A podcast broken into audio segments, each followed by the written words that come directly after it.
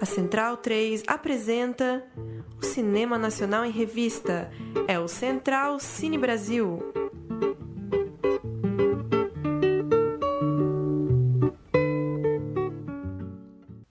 Olá para você ligado no Central Cine Brasil, edição de número 180 do nosso podcast que trata de cinema nacional contemporâneo. Voltamos depois de algumas semanas de ato, como a gente explicou na nossa última edição, lá no meio de março deste 2020. Algumas entrevistas acabaram canceladas, claro, por conta da pandemia, lançamentos cancelados e alguns dos nossos planos para as últimas semanas também acabaram adiados, mas a gente tenta retomar agora com alguns papos, principalmente de filmes que estão disponíveis no streaming. É o caso da nossa entrevista e da nossa conversa de hoje. Eu, Paulo Júnior e os companheiros Murilo Costa e Pedro Botton conversamos com o diretor Otto Guerra, de A Cidade dos Piratas. Inspirado nos famosos quadrinhos da cartunista Laerte, a história mescla a jornada de transição da artista e do diretor, que encara a morte após ser diagnosticado com câncer.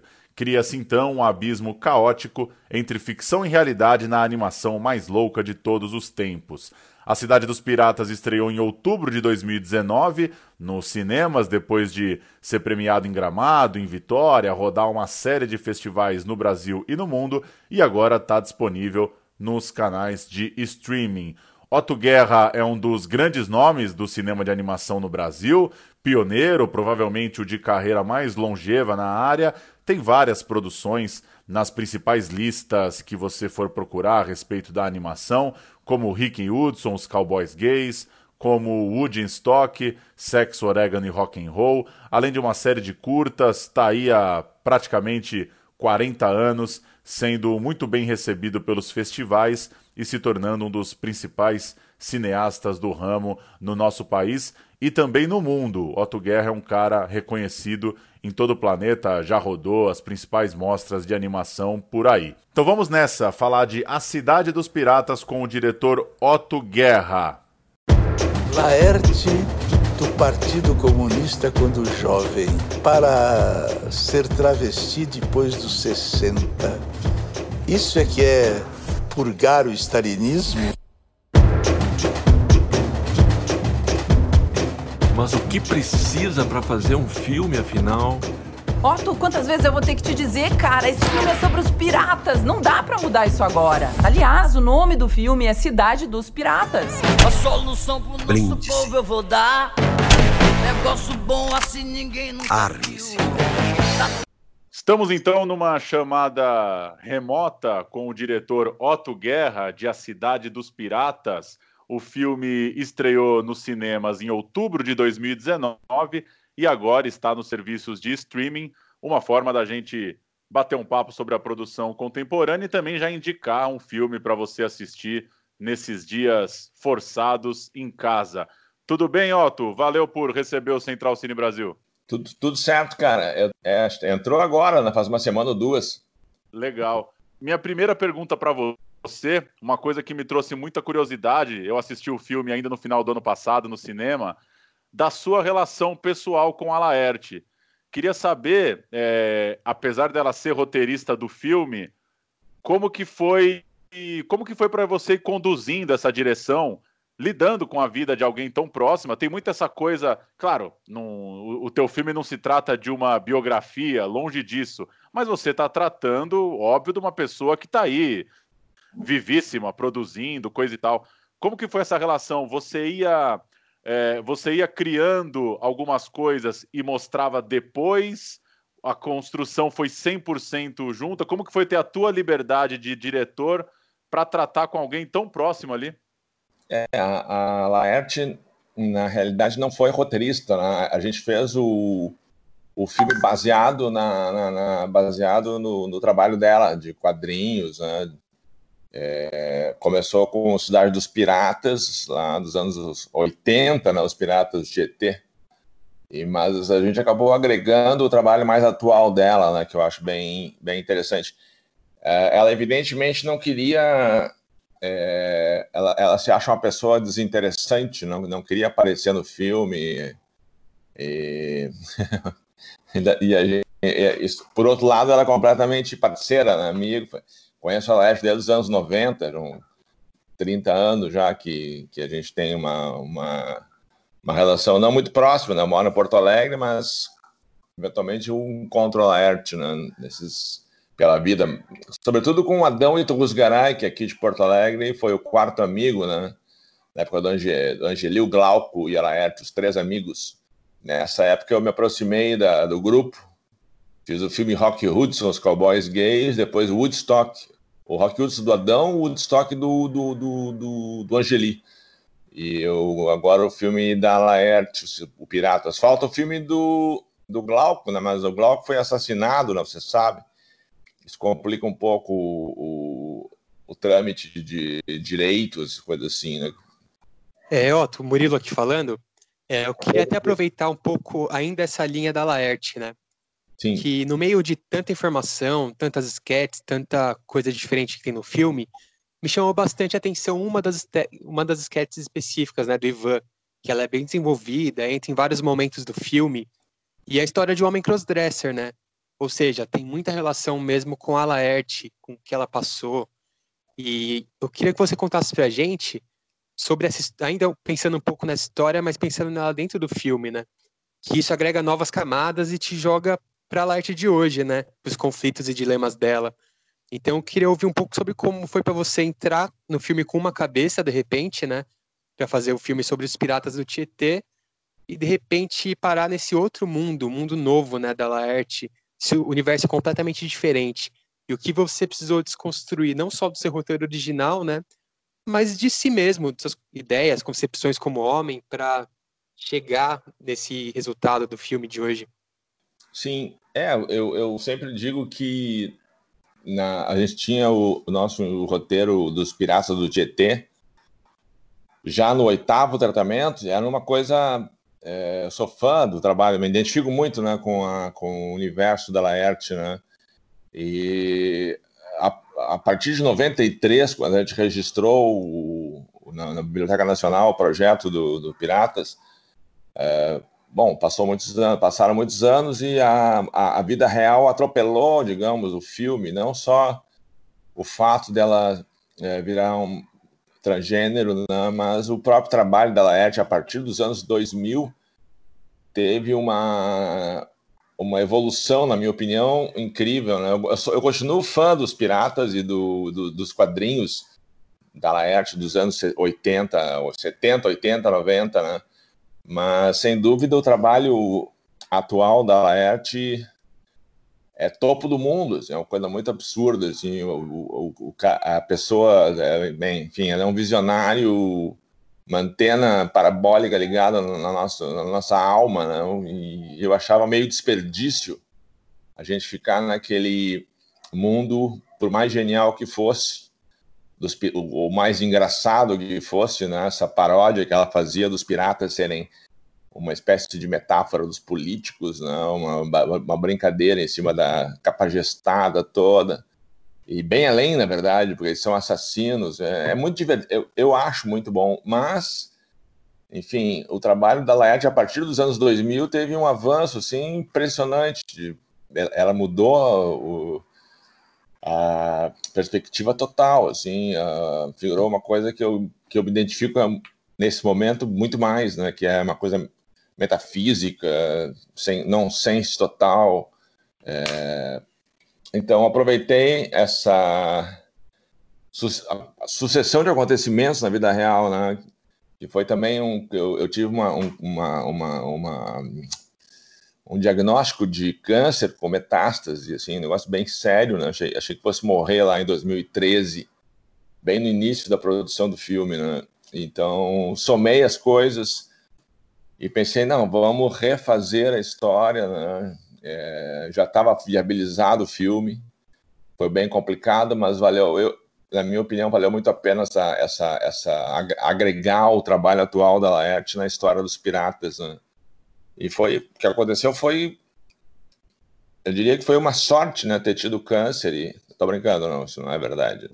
Mas foi uma coincidência que me conduziu a fazer essa parada aí de de trazer a própria Laerte que ao contrário do que ela diz, é, ela é uma pessoa interessantíssima, assim, da, a, o ponto de vista, como ela, como ela é tranquila, né? É, quando a gente mudou o roteiro, a nossa produtora, que, pá, que, que é quem viabiliza o filme, ficou realmente muito brava, está no filme, inclusive, ficou muito puta comigo, porque eu queria mudar o roteiro já àquela altura, no oitavo tratamento, né? E ela estava, naquele momento, sem grana, a gente, a gente pagou uma grana para ela fazer o storyboard do filme. E indo para São Paulo, eu e a produtora, a gente brigou. Eu falei, puta, não gosto do roteiro, e a produtora disse que sairia fora do projeto, né? Seria um baita problema, né? Mas eu não, quando eu vi o storyboard, assim, maravilhoso da Laerte, eu achei um desperdício aquele de talento, né? Ele não tinha feito, ele só umas 20, 30 páginas, né? Daí eu falei, putz, Laerte, desculpa, mas eu não gosto mais desse, desse roteiro. Uh, e a, a produtora na, na minha frente falou, Laerte, o Otto é um bêbado, louco, me desautorizou completamente, né? A Laerte calmamente virou para Marta, a produtora, e disse: Eu também acho muito ruim esse roteiro. de forma que aí, de uma forma dramática, a gente acabou mudando completamente a história, já em andamento. Né? E eu, eu acho o, o resultado para lá de interessante. Né? A, a não preocupação com, com, com é, coisas formais. Né? A gente fez um roteiro é, quase marginal, né? Só que ali tem um trabalho grandão do, roteirista Rodrigo John, que costurou cinco histórias, né? Isso é bem difícil de fazer, fazer um mosaico de, de, de situações que eu achei o resultado muito, muito, muito, muito além da minha expectativa, né? E não morri no fim das contas, né? Que é incrível. Opa, Otto, tudo bem? Aqui quem fala é o Pedro, você me escuta aí? Tudo bem, cara? É, eu estava com as perguntas aqui, mas é, você falou disso, você está bem do, dessa história do seu câncer? Você está tá melhor? Como é que está isso? Sim, é, o, na, na, ocasião lá, foi 2013, é, esse câncer era bem, tipo, era um câncer é, de cólon com metástase no fígado, no pulmão, e vai para o cérebro e tal. Mas é, havia uma medicação na época que o, que o, o oncologista aqui de Porto Alegre falou: ah, cara, tem dentro do teu azar, tem muita sorte. Essa medicação tá, tá até curando. E, enfim, daí já faz seis anos agora. Não tem, tem feito exames cada vez mais longos, cada vez mais distantes. Né? Antes era de dois em dois meses, depois passou para três, seis e meio, agora, de, agora uma vez por ano. E daí, depois de cinco, seis anos, a, a probabilidade desse mesmo câncer voltar é praticamente zero, né? Então, tô, tô fazendo já novos filmes, inclusive. Que Mas bom, só, Otto, fico... só, só curta-metragem agora para dar tempo de terminar, né? Fico feliz que te pergunta isso, porque a gente se preocupa, né? Naturalmente, mas eu queria te dar os parabéns pelo seu filme, pelo, pela animação. Fiquei muito impressionado com, com a, o que eu vi na tela mesmo. É muito, muito bonito o, a animação, a, a sua a técnica da, da Laerte e a técnica de animação, mesmo o uso de preto, o uso de branco, o uso da cor, tá muito bonito. E tem o seu filme tem esse traço é, meio autodepreciativo, né? Você fala, tem você no filme e tem essa coisa que o filme não tem pé nem cabeça, né? E vai contando isso. Mas ao mesmo tempo eu queria te perguntar, é, você tem orgulho desse filme? Você também Como? vê esse filme? Você tem orgulho do filme que você fez? Quando você vê hoje, é o filme que você queria ter feito mesmo? Tá feliz com o resultado desse filme? Além dessa autodepreciação, é, esse sarcasmo que, a gente, que você tem e que é muito bom que tenha mesmo, mas você olha e fala, puta, esse filme é o filme que eu queria ter feito mesmo. eu, eu, quando apresentei a primeira vez do filme, foi. Acho que foi numa sessão daquele festival de, em São Paulo, é, a Mostra Interna. Não, é, puta, eu para nome sou foda. É, enfim, eu estava lá apresentando o filme. E eu sempre brinco quando eu digo, oh, então eu ia morrer e, e não morri, agora estou passando vergonha aqui com esse filme. Não, mas na verdade eu gosto, eu, eu, tenho, é, eu fico muito tranquilo em relação ao filme porque É, é, é, eu fiz o que eu queria fazer, né? Um negócio raro, porque tu, a gente trabalha sob pressões, né? Pressões, é, por mais que eu tente me livrar, eu não consigo. É, tem pressão de fato de, de, são filmes que custam assim 4 milhões, 3 milhões de reais, então tem tem muita coisa envolvida e muita gente, né? é, pressões de tudo que é lado, né? Mas diante do fato da minha iminente morte lá na época, eu tive coragem de, de ir em frente, né, cara? E, e hoje eu vejo o filme, eu digo brincando, foi uma sorte ter tido câncer, né? Mas em termos, às, às vezes as grandes merdas elas ocasionam coisas interessantes, por outro lado, né? Sim, eu gosto muito do, do filme e fico bem tranquilo quando eu exibo ele em festival. Ele ganhou um festival em Portugal, em Cuba, em Buenos Aires. Ele, é um filme, ele tem uma carreira bem. Sendo um filme adulto né, e polêmico, ele tem uma carreira muito satisfatória. E, Otto, aproveitando essa, essa coisa dos festivais, seus filmes é, rodam desde sempre. Seu primeiro curta, né, O Natal do Burrinho, foi premiado em Gramado, já vai para quase 40 anos o Natal do Burrinho, né? Começo dos anos 80, 84. É, eu queria saber qual que é a tua relação com esse ambiente do cinema hoje. Se você se você gostaria que seus filmes fossem mais vistos, é, ou se você acha que eles atingiram um público legal de uma galera do cinema se você sai de um festival, por exemplo, com uma certa agonia de, porra, esse filme vai passar onde agora? É, a Cidade dos Piratas é um longa, estreou no circuito, teve. Claro, um lançamento não é gigantesco, mas para os padrões do nosso cinema brasileiro, um lançamento, uma divulgação até que legal. Qual que é a tua relação com esse mundo do cinema, com essa coisa de buscar público, é, de repente agora com streaming é muito maior, com essa, essa coisa de festival que às vezes acaba sendo muito numa bolhazinha ali, né? Quanto, né? Qual é a porcentagem de pessoas que frequentam o festival? É muito pequena. Enfim, tua, tua relação enquanto realizador de cinema, como é que anda? Não, sem dúvida é frustrante, né? Não ter público, né? Um grande público, mas, mas eu considero isso um preço a pagar, assim, em relação à minha o fato de produzir filmes autorais, digamos, é, mal ou bem, Woodstock, Rock Hudson, Esbórnia, esse filme agora da Laerte, são filmes autorais, são filmes que não são feitos para, não são filmes comerciais, né? É, minha mãe sempre dizia assim, meu filho, por que que tu faz filmes de cowboy gay? As pessoas não gostam de, de, de, de ver filme com putos. Ela dizia, por que não faz um filme com o Pequeno Pônei?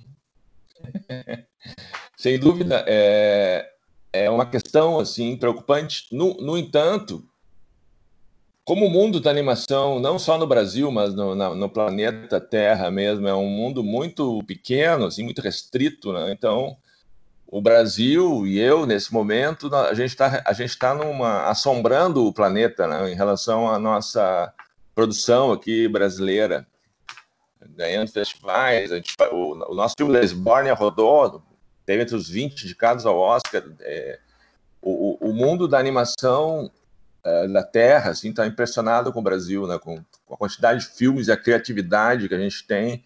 A, a, é um, é um, é, são filmes completamente é, com uma personalidade própria, né, com a nossa cultura.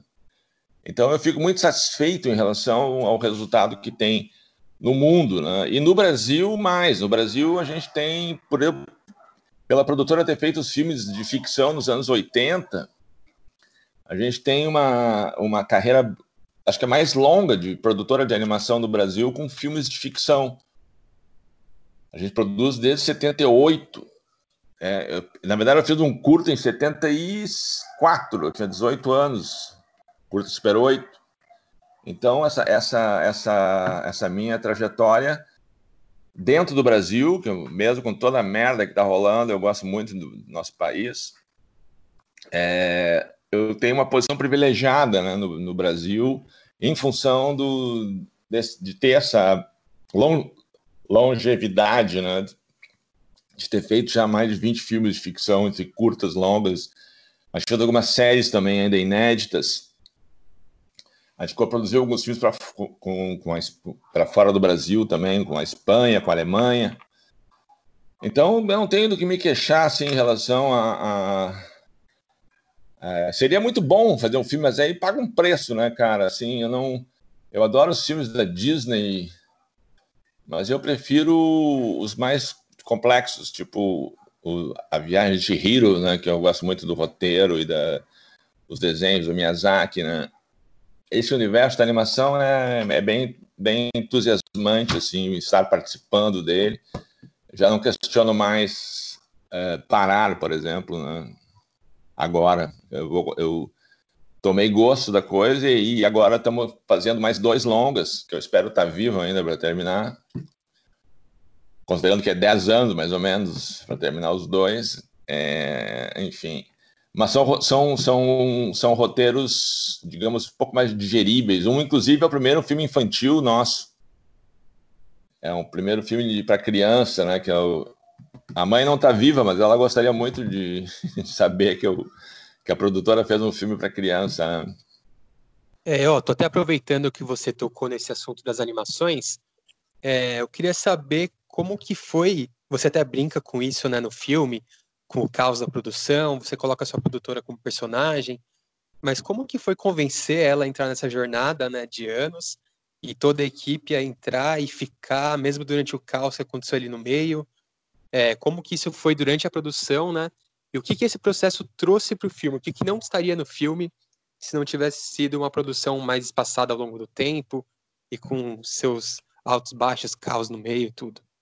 Não, na verdade o filme é uma, é uma ficção, né? não, não tem, é, em termos, em termos é uma ficção, é uma mentira. Aliás, tudo é ficção, né? Tudo uma versão da, da, da a verdade é uma coisa escorregadia, né? a gente interpreta os fatos de uma maneira pessoal, né? É, esse lado iconoclasta que eu tenho, assim, em relação a tudo, todos, eu também aplico a mim mesmo, né? Então eu gosto muito do de rir de mim, né? Que é, eu, eu, acho que é o tipo de humor também do Angeli, do, do Glauco, da Laerte, de rir da condição humana, né? Rir da nossa, da nossa miséria, da nossa nosso egoísmo, rir das nossas pequenez, a nossa, nossa, nossa ridícula competição, etc, etc, etc. Então, uh, eu não me importo, assim, de, de ter sido... Uh, me sacanearam no filme, inclusive, né? Foi... Foi aquilo, foi os animadores junto com o roteirista e eu gostei, eu gosto, eu gosto que brinquem, né? Eu gosto da brincadeira, né? E, e tem muito de verdade também ali do, na história, não, não é não, evidente que é, é, sou eu falando ali que eu não sei fazer filmes, né? e eu não sei mesmo, né? Eu faço muito, tipo, é, eu falo álcool de data, né? Bebendo, e fui, fui começar a ler e fazer, estudar tarde, né? Mas gosto de contar histórias, e isso desde sempre, né? Desde, desde criança. E, e seguir contando, e são as histórias que eu me identifico. Eu, eu, inclusive, todos os filmes, desde o Natal do Burrinho até a, agora a gente está com dois curtas mais que vão estrear em breve. Eu, todos eles têm uma certa personalidade, digamos assim, por mais estranho que sejam um ao outro, né? A gente, fez filme de, da Guerra de Canudos, a gente fez filmes no espaço, a gente fez filmes. é... Enfim, tem uma, tem uma coerência né, entre eles que é essa personalidade esquizofrênica do brasileiro, né? que a gente tem uma influência do mundo todo. E e é uma coisa que eu gosto muito, que eu me identifico e continuo gostando e estou aprimorando. A gente está investindo muito agora em, em, em roteiristas, né? em trazer uh, uh, esse, esse, tipo de trabalho mais uh, onde não quase são tudo o que a gente fez agora quase tudo são clichês mais ou menos são personagens muito superficiais muito é, uma história engraçadinha e é difícil tu conseguir verossimilhança, tu conseguir, mesmo no desenho animado, tu pode conseguir é, profundidade nos personagens, né? Trazer a... Isso é uma coisa, camadas, né? Como tem no Bob Esponja, por exemplo, que é um personagem que uma criança vê, um adulto vê e tem de maneira diferente, né? Essas camadas são as coisas mais difíceis que tem de se, de se fazer em termos de roteiro, né? É, mas nós estamos evoluindo. Eu acho que a gente, acho que antes de morrer ainda vou conseguir fazer alguma coisa parecida com com camadas com profundidade. É, você está falando disso do. Você falou muito isso do Brasil, né? De tentar é, pensar nessa personalidade, né? E é, uma coisa muito forte no seu filme que me chamou a atenção foi a violência, né? Um filme muito violento, muita arma de fogo, né? Lida muito com essa questão da, da de, de, de representar a violência de várias formas, assim e não, não aquela violência metafórica que a gente costuma falar, é uma violência real mesmo, né? É, é sangue correndo mesmo. Fala um pouco disso aí, se a violência te, te interessa enquanto ficção, o que que tá na sua cabeça para você gostar tanto dessas cenas, é, dessas cenas sangrentas? É, a, a, essa parte de violência é, de, de, tem mais a ver com o trabalho da Laerte mesmo, né? De, é, ela que faz uma crítica a essa, a, essa, essa quantidade de assassinato. no Brasil é o país que mais mata travestis transgêneros no planeta, né? É uma, é, uma, é, uma, é, uma, é, uma, é uma preocupação muito grande dela, né? E a gente não podia fugir desse assunto. É, mas não só essa violência explícita, né? sobretudo a violência é, que a gente está vivendo agora na, na, carne, a violência da, do fascismo, né? a violência do aquele político é um é um monstro, é, ele é um ele é um ele é um Bolsonaro na real, né? Parece que a Laerte tem uma um, parece que é uma vidente, né? Eu estava conversando agora com um jornalista que viu o filme agora essa semana, ele me falou vocês falam até no vírus, num vírus insidioso para acabar com a humanidade. Esse vírus é uma, é uma história da Laerte lá dos anos, início dos anos 2000. Uma coisa que ela escreveu há quase 20 anos atrás. Ah, então, ela, ela, ela tem essa característica de fazer uma crítica né, à, à, hipocrisia. É, e não tem como tu, tu a, a, não tem como ser brando com o fascismo, né?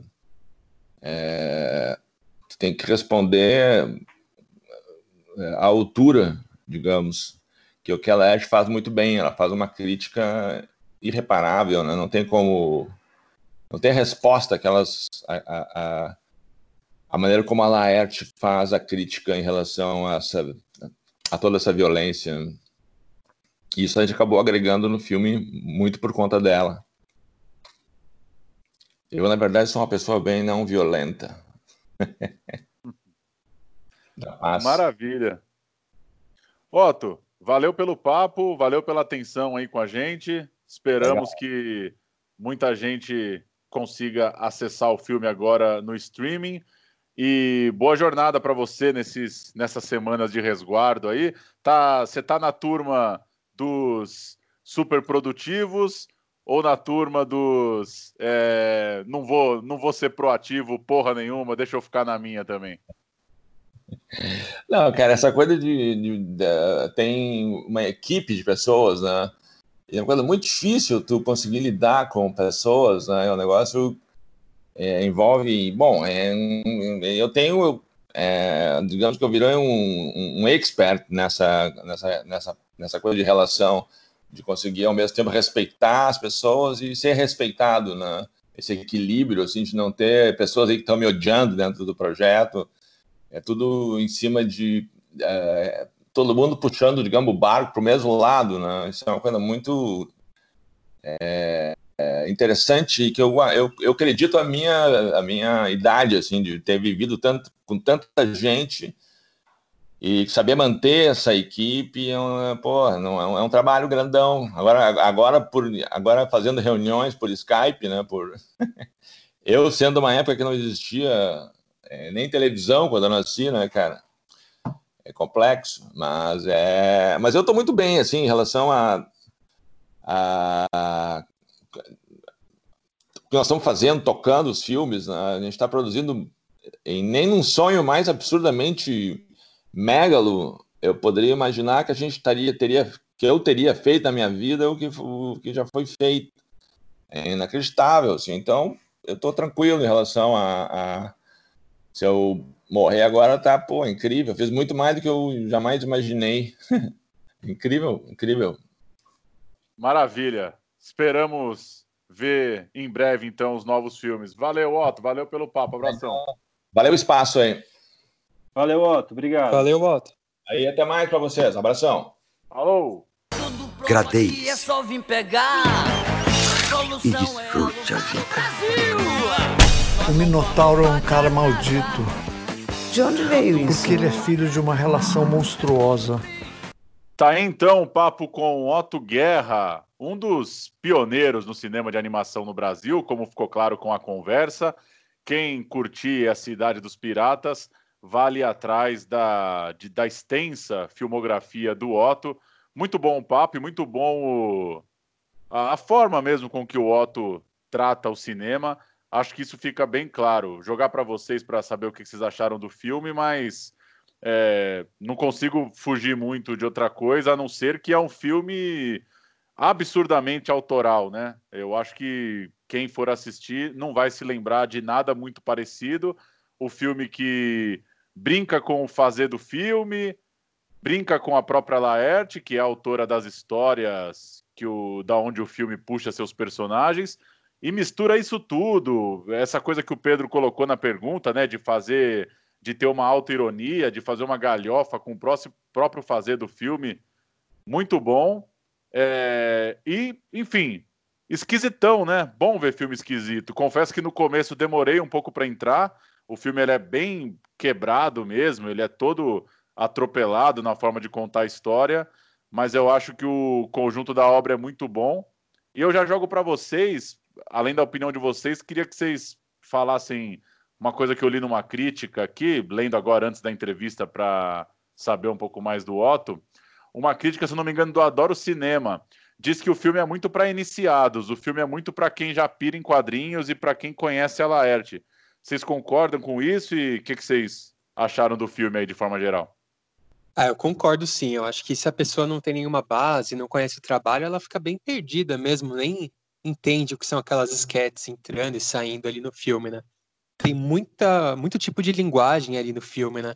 tem documentário, metalinguagem, tem colagens de estilos, tem som radiofônico ali no estilo Bandido da Luz Vermelha, quando ele vai apresentar a Laerte, né? E quando ele fala com ela, em alguns momentos ele insere material de arquivo, insere entrevista. Então ele aposta no caos mesmo, né? Joga tudo ali no meio, tem até Fernando Pessoa desentupindo uma privada. É bem caótico, mas divertido, né? E algumas dessas sketches elas chamam muita atenção mesmo. Eu até comentei no ar essa do Ivan, que é o Matheus Nastergalli, inclusive, faz o personagem, daria um longa. É muito bonita a história, muito legal. E tá ali jogada no meio de um certo caos. Então é interessante ao mesmo tempo que complica um pouco para assistir. Mas, pô, vamos. Dá pra fazer uma forcinha, né? Encarar um filme um pouco mais difícil, porque vale a pena sim. Eu acho é, engraçado. Eu acho, eu concordo que, que para iniciados é um bom filme. É legal quem conhece a história da Laerte, eu tenho certeza que o Otto leu muito, é, eu li muito Laerte. Quem gosta vai se deliciar. Mas ao mesmo tempo, o filme, para mim, ele é um filme caótico, mas o fato dele ter autoconsciência que ele é caótico, para mim já resolve essa charada aí. Tem uma parte que ele fala, é, fala abertamente assim. É, a gente sempre fica buscando um significado nas coisas, só que o significado das coisas são as próprias coisas. As coisas não têm significado. Então o, o filme sabe que ele é isso, né? Eu fiquei, eu fiquei muito. Eu acho que é um, um tipo de é um tipo de cinema que a gente é, talvez não está tão acostumado por estar tá sempre nesse cinema, esse audiovisual mais tradicional, é, muita novela da Globo, enfim. Mas é, tem tudo a ver com o cinema que o Godard fazia, assim, né? Que não tem significado mesmo senta a bunda aí, assiste o negócio, quando acabar você levanta, sabe? E eu acho que nesse, nessa chave dá para pessoas que não são iniciadas assistir também. Porque o filme é maravilhoso, assim, a, a, a animação, trabalho de cor, eu fiquei, fiquei assim, deslumbrado mesmo. Então, acho que sim, que é um filme legal para iniciados, mas é, o que atrapalha, eu acho, um pouco acompanhar o filme é ficar em busca desse sentido. Assim, você fica, se você ficar em busca desse sentido, a areia movediça mesmo, você vai ser engolido. Acho que tem um, esse filme é para assistir nessa pira do, do que a Laerte faz hoje em dia mesmo. Assim, a história começa do nada e meio quase termina do nada também, e tá tudo bem. E uma coisa que me ocorreu também é como já vai ficando pesada também essa esses filmes relacionados a Laerte, né? Já são alguns aí nos últimos anos e por ser uma, uma, uma artista tão rica, né? Tão intensa, né? Uma produção tão impressionante mesmo. É legal que, que o projeto do Otto também pode se encontrar com outros documentários, curtas, participações várias, né? Da Laerte em todo tipo de coisa, né? Seja programa do Canal Brasil, seja um filme na Netflix. A, a Laerte apareceu em muita coisa nos últimos anos e fiquei pensando nisso também no filme. Pô, que legal ter uma animação muito louca, né, para para entrar nesse balaio, né, para o dia que alguém for pesquisar a Laerte lá na frente, se deparar com essa loucura do Otto Guerra aí. Ah, eu acho, eu concordo totalmente, velho. Celebrar a obra, sabe? Porque a Laerte é cartunista. É, você é, mostra isso no filme, vai dar entrevista para um monte de gente e o pessoal nem pergunta dos personagens, nem pergunta do que ela faz, só fica insistindo nessa coisa do, do transgênero, de ter passado por esse processo e como é você ser transgênero depois da menopausa, uma pergunta totalmente absurda que, tá, que, que o filme mostra em, algum, em alguma das entrevistas que a Laerte deu. Então, sim, eu acho que é muito importante a gente, quando vai festejar um artista, lembrar é, do que o, o que o artista faz, né? Lembrar da arte desse artista. É, e não, enfim, e não esquecer disso, assim, porque o, o que a Laerte quer dizer está dito nos, nos, nos quadrinhos que ela faz, né? É, o fato dela, dela ter passado por um processo de é, redescoberta do, de gênero, enfim, isso é um, é, no fim das contas, é um traço pessoal da vida dela, né? É, então eu gosto do filme de fazer isso mesmo. É um filme. Putz, eu acho isso, velho. Quem, é, é um filme que, para quem gosta do traço da Laerte, vai se divertir muito em assistir o, o, o longa aí, do Otto Guerra. E ele tem uma aproximação bem respeitosa ali da Laerte, né? Porque você vê nos trechos que ele insere de material de arquivo como as pessoas bombardeiam, né? Uma coisa meio uma, um pouco de curiosidade e um pouco de agressividade até, né? De tratar como exótico, como engraçado, e um negócio que não deve ser nada fácil, né? Sentar ali para dar uma entrevista, falar sobre a sua vida e sobre a sua obra e ficarem perguntando sempre as mesmas coisas, querendo pegar polêmicas, querendo pegar umas frases bombásticas para estampar jornal. Então é, é difícil, né? Mas ele tratou de um jeito muito legal. Acho que vai ficar um bom retrato da Laerte mesmo para a posterioridade aí e da obra dela, principalmente. O Otto é um cara bem relevante no, no cenário né, da, da animação brasileira, foi homenageado recentemente em Gramado, tá nos principais livros e guias e almanaques, todo esse tipo de coisa é, vai ter sempre Otto Guerra. Na lista da Abracine, nos 100 melhores filmes de animação da história do Brasil, o mais citado é o Otto Guerra, ele está com quatro filmes é, o Até que a Sborne no Separe de 2013 é o quarto colocado. O Woodstock é o nono colocado. Novela dos anos 90 é o 32 segundo. E Rock Hudson está na posição de número 50. Então, não é pouca coisa. Quatro produções entre as 50 principais da história do Brasil. Quem quiser conhecer mais, o site do Otto é otodesenhos.com.br, Otto com dois T's. E essa também é a, esse é o nome também do Instagram, Otto Desenhos. Dá para seguir as piras do Otto e de sua equipe, que a produção de fato é gigantesca. Inclusive, abri uma notícia aqui recente do Correio do Povo, lá de Porto Alegre, lembrando que o Woodstock está é, tá no YouTube. O Otto e a equipe liberaram aí nessa onda de filmes liberados para quarentena. O filme de 2006 Está disponível gratuitamente, é só procurar aí no YouTube. E eu li aqui no texto, não sabia dessa informação. Foi a primeira animação brasileira a ter um selo de permitido apenas para acima de 18 anos pelo Ministério da Justiça, a primeira animação para maiores, portanto, depois de alguns recursos lá, de, de uma treta para lançar e tal, conseguiram baixar a indicação para 16. Com perdão do trocadilho idiota e óbvio, mas o Otto Guerra é muito guerreiro mesmo, né? Porque cinema no Brasil já é difícil. Quando a gente fala em cinema de animação, parece uma loucura no Brasil, né? Muito difícil, uma equipe muito grande, pessoas muito qualificadas.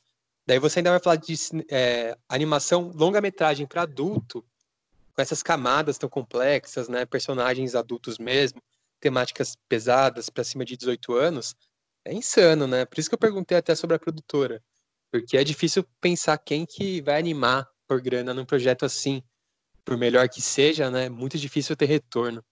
Ao mesmo tempo, eu acho que é, na verdade é quase como uma oportunidade perdida, né? Tem tanto do, é, animação, aquele é, Valsa com Bashir, que é, foi indicado ao Oscar, ganhou o Oscar, se eu não me engano, de filme estrangeiro. É, Persepolis também é uma animação para adulto que todo mundo, quem assiste, não esquece mais, assim. Então, é, é um, um, lugar aí do cinema, do longa, da longa, do longa-metragem, ainda mais com é, cartunistas tão talentosos quanto a gente tem no Brasil, assim, né, aos montes mesmo. É, eu acho uma, uma puta um, um, puta lugar de se fazer cinema é fazer desenho para adulto, assim. É, no próprio último Oscar aí tem aquele desenho do, da própria Netflix do carinha lá que da mãozinha lá, né? Não vou me lembrar agora o, o nome do filme. É, enfim. Mas acho um, um, ótimo lugar, assim. E o Woodstock é, não é surpreendente que foi é, classificado para adultos, porque é aquele que são dois maconheiros gordo, né? Que fica. Dois personagens maconheiros do, do Angeli, se eu não me engano. Um filmaço, né? Muito bom. Vou passar por algumas notícias aqui e vocês vão comentando aí por cima também. Nessa terça-feira, 21 de abril, começando o sétimo Festival Internacional de Cinema de Brasília, que é o BIF, é, com dois Fs, né? B de bola e de índio, FF, faca faca. BIF.com. O sétimo Festival Internacional de Brasília está sendo só online, obviamente e vale ficar ligado porque alguns filmes ficam disponíveis por um curto espaço de tempo. Por exemplo, na noite dessa terça-feira mesmo, 21 de abril, a abertura Ana Karina para lembrar, para você lembrar, do Dennis Barry, fica disponível das sete e meia da noite à meia-noite. Então é um festival online experimentando aí um modelo de filmes com alguns horários pré-determinados. Vai ter, por exemplo, Cano Cerrado, do Eric de Castro, é, Fendas, do Carlos II, alguns filmes interessantes aí do cinema brasileiro, num raro festival que está acontecendo por esses dias. Muitos ainda não sabem exatamente o que fazer, ou, o que é muito compreensível, estão esperando mesmo para tomar uma decisão. Gramado, por exemplo, que está marcado para agosto, ainda não, não se pronunciou sobre nenhuma alteração, já disse que pode mudar o formato, mas enfim, o BIF lá de Brasília inaugura aí, de certa forma, um, uma forma de, de se tocar o festival nesse momento de pandemia. que mais? Nessa sexta-feira, 24 de abril, estreia Aeroporto Central do Carinha Inus, direto no streaming. Vai cair no Now, no Vivo, na Oi, no iTunes, Google+, Filme Filme e no Look o filme do Karim estrearia nos cinemas, óbvio, mas também tomou a decisão de ir direto para o streaming. Estreou em Berlim, passou por mais de 30 festivais internacionais, passou na Mostra de São Paulo, passou no Festival do Rio. Mais um lançamento do bastante produtivo também Karim Ainus. Infelizmente, esse não vai ser visto na telona, pelo menos enquanto estreia aqui no Brasil mas fica uma dica legal para essa sexta-feira, 24 de abril, o novo filme, um documentário esse, né, do Karim, que foi o é o último diretor brasileiro é, na tentativa da corrida do Oscar, estava lá ano passado com A Vida Invisível. A gente comentou meio por cima na época de Berlim mesmo, né? Que o filme fez um barulhinho lá no festival. Muito interessante a forma como ele foi concebido, né? Achado meio ali por acaso pelo Karim. Mas é isso, vamos assistir, ver o que é, tentar falar com o Karim de repente, né? Porque é um cara muito importante no cinema brasileiro. Tem que conversar com ele sempre. Isso de festival online, é, o É Tudo Verdade acabou já, uma, uma, eu estou conferindo aqui, uma parte dele foi até o dia 19 de abril, mas ainda segue alguns filmes até o dia 26 de abril agora, é, alguns filmes no SP Cine Play é, que foram colocados lá pelo É Tudo Verdade, e eu não sei se alguém precisa de mais recomendação na, nessa quarentena aí, mas se alguém quiser, fica aí é, no, no próprio site da Tudo Verdade, dá para ver as, as recomendações aí de filmes brasileiros para assistir, para você dar uma, uma desligada do Netflix, Amazon Prime e afins.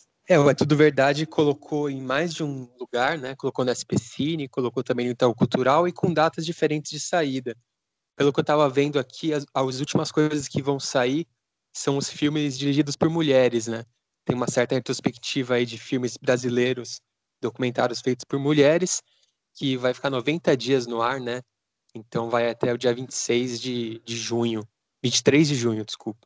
Mais um rápido giro aqui de notinhas. É, morreu o grande Moraes Moreira, é, deixou uma, uma série, né? De, há uma série de documentários tratando de Moraes Moreira, de novos baianos. Por exemplo, Filhos de João, Admirável Mundo Novo Baiano, que está nessa lista do É Tudo Verdade. Do é Tudo Verdade, não, se eu não me engano, ele tá lá na SP Cine. Agora eu não me lembro se pelo É Tudo Verdade ou se pelo Inedite, que tá lá com uma amostra. Mas quem quiser assistir, o Filhos de João tá de graça na SP Cine Play.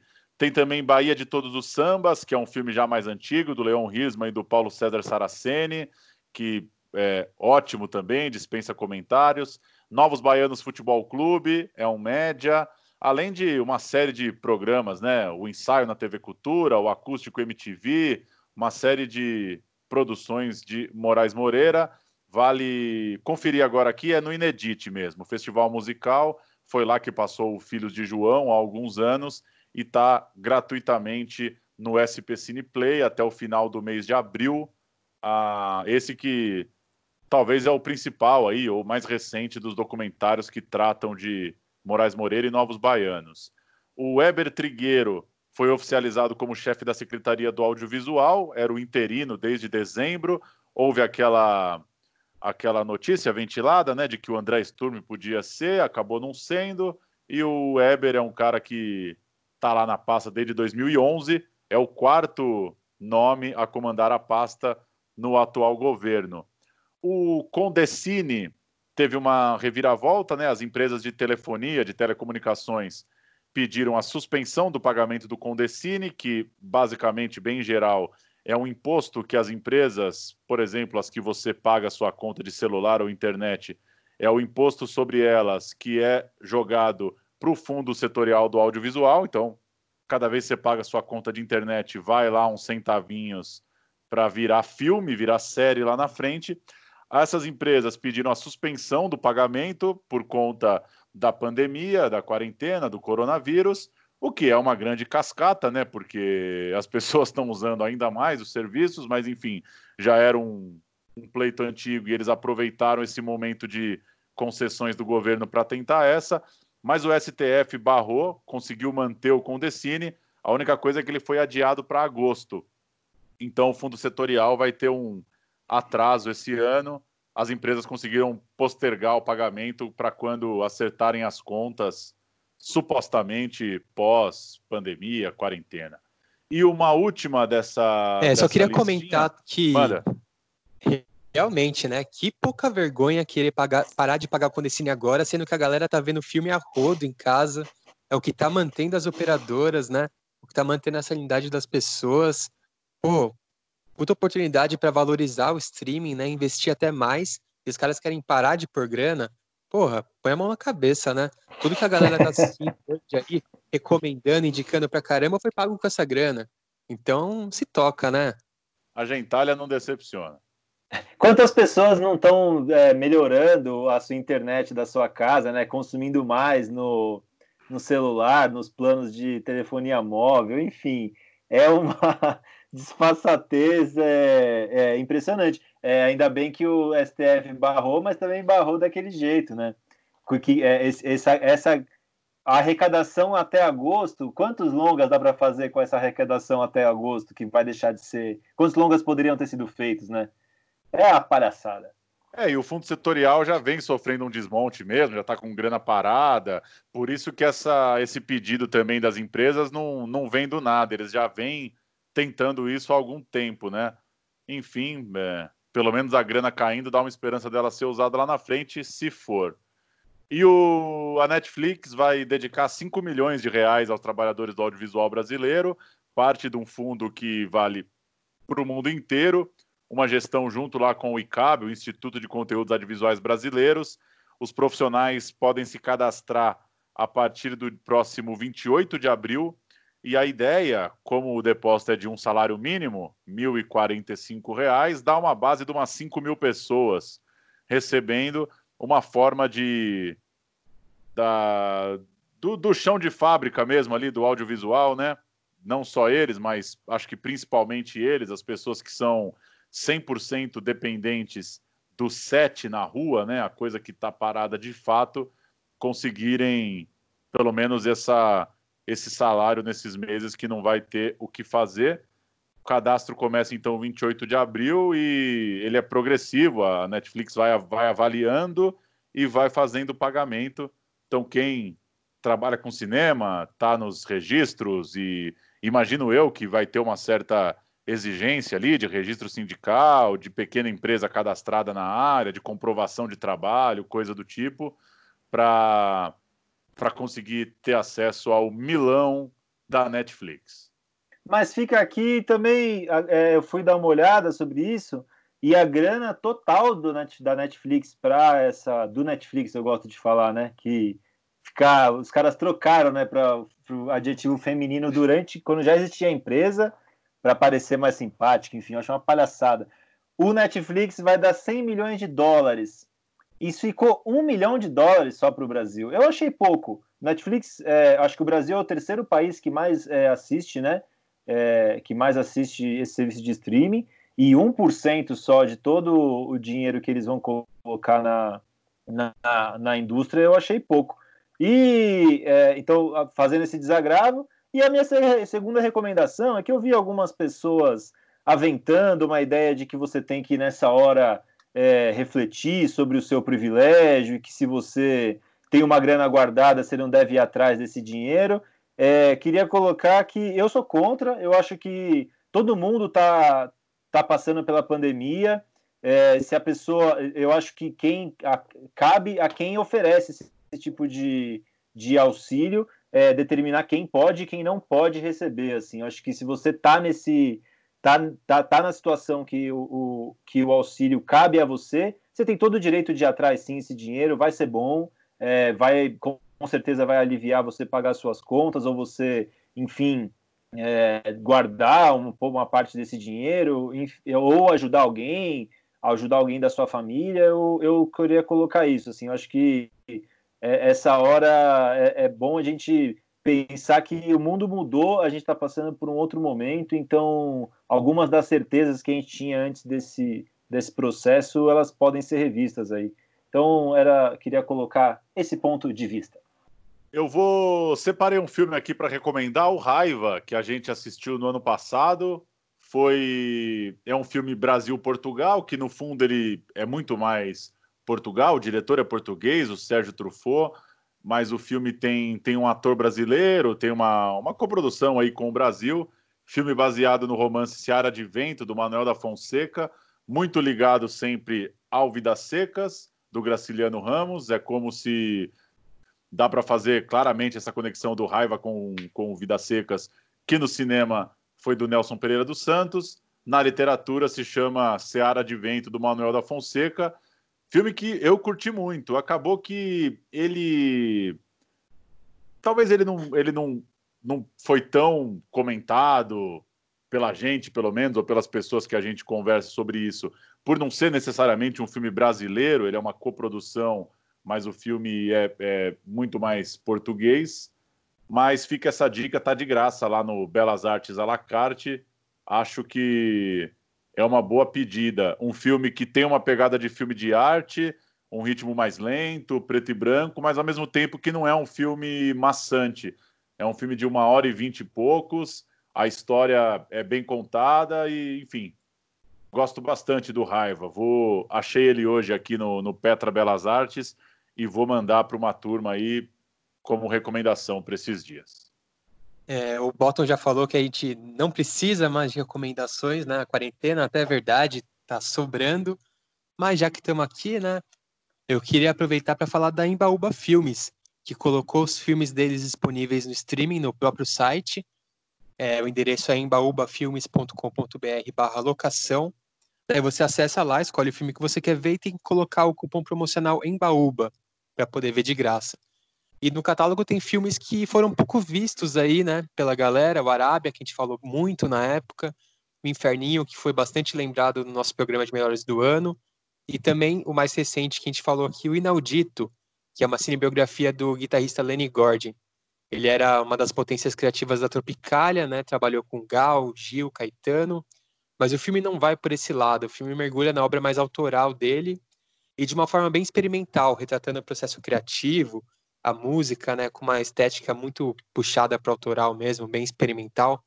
É, é para dar o play no sofá de casa e pirar, né, se deixar levar pelos sons, pelas imagens. Uma viagem para a China também, isso é muito interessante, a gente vê paisagens espetaculares. Então é um filme que eu recomendo bastante porque tecnicamente é impressionante. A fotografia, o desenho de som, é um trabalho muito diferente, muito distinto do que você costuma ver de documentários musicais e muito na conta dos realizadores, né? O Gregório Gananian e a Danielle On, que passaram aqui pelo nosso programa na época. Quem quiser ouvir aí é só consultar o nosso acervo. E muito bom que o site da Embaúba ele é ligado ao Vimeo, né? É aquele esquema de você clicar e vai para um Vimeo locação. Acho que vale o registro aí também, porque às vezes ele tem tanta dificuldade de achar os filmes e o pessoal aí da Embaúba deu um trato legal. Você clica lá no site, cai num Vimeo locação, você clica, esse cupom é fácil de colocar, é uma boa saída. A gente que fala tanto, né, da organização das coisas na internet aí, pô, se toda se toda produtora tivesse ajeitadinha assim, ficaria muito mais fácil de achar os filmes. Valeu, senhores. Mais alguma? Valeu, eu vou reforçar aqui, ah, chega só... de recomendação. É, eu, eu, eu vou reforçar aqui que eu não vou recomendar nada. Recomendo que você, quando tiver vontade de ver um filme e não, não tiver o que ver, não veja um filme. Vai fazer outra coisa. Estou morrendo de vontade de ver um filme. Louça. É, não, que menos ainda. Lavar louça ainda é produtivo. Vai ficar olhando pro teto mesmo, fumando um cigarro, pensando um pouco na vida. Faz isso aí é, toda vez que você tiver nada para fazer, faz durante isso aí durante meia horinha, você vê como vai dar uma arejada na sua cabeça aí. Eu sou anti-tabagista, então eu vou cortar a sua frase do cigarro. Valeu, Murilo. Valeu. Seguimos então, tentando tocar algumas entrevistas aí, principalmente com filmes que estão no streaming para esses dias sem estreias.